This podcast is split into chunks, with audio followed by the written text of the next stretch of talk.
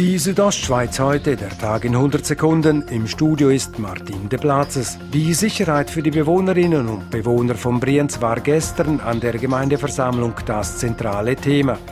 Die Gemeinde sagte einstimmig Ja zur finanziellen Unterstützung der bestehenden Frühwarnsysteme für Brienz.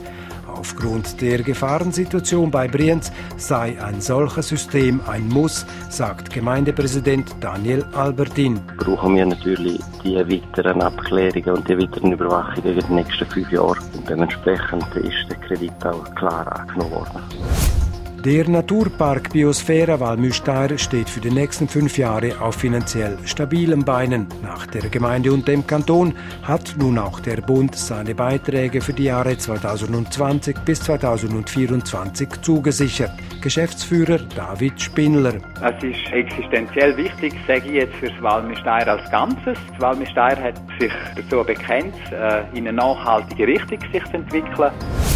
Der St. Moritzer Gemeindepräsident Christian J. Jenny ist neu Minderheitsaktionär des Padruz Palace Hotel. In einer Mitteilung des Nobel Hotels heißt es, Christian J. Jenny habe vergangene Woche das Aktienzertifikat über die Beteiligung erhalten. Wie hoch die Beteiligung von Jenny am Nobel Hotel ist, steht nicht in der Mitteilung. Der jährliche Umsatz des Palas in St. Moritz beläuft sich auf rund 50 Millionen Franken. Im Oberengadin sind auf der Maloja Straße zwei Fahrradfahrer von einem Personenwagen angefahren worden. Der 34-jährige Autofahrer fuhr gestern am späten Nachmittag von Sils herkommend in Richtung Maloja. Bei Plaundallee bog er in den Seeparkplatz ein.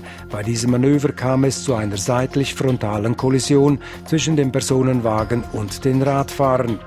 Ein Velofahrer wurde mit unbestimmten Verletzungen mit der Ambulanz in die Klinik Gut nach St. Moritz verbracht. Die zweite Radfahrerin wurde mittelschwer verletzt und mit der Rega ins Kantonsspital nach Chur überflogen, teilt die Kantonspolizei Graubünden mit. Die Südostschweiz heute, der Tag in 100 Sekunden, auch als Podcast erhältlich.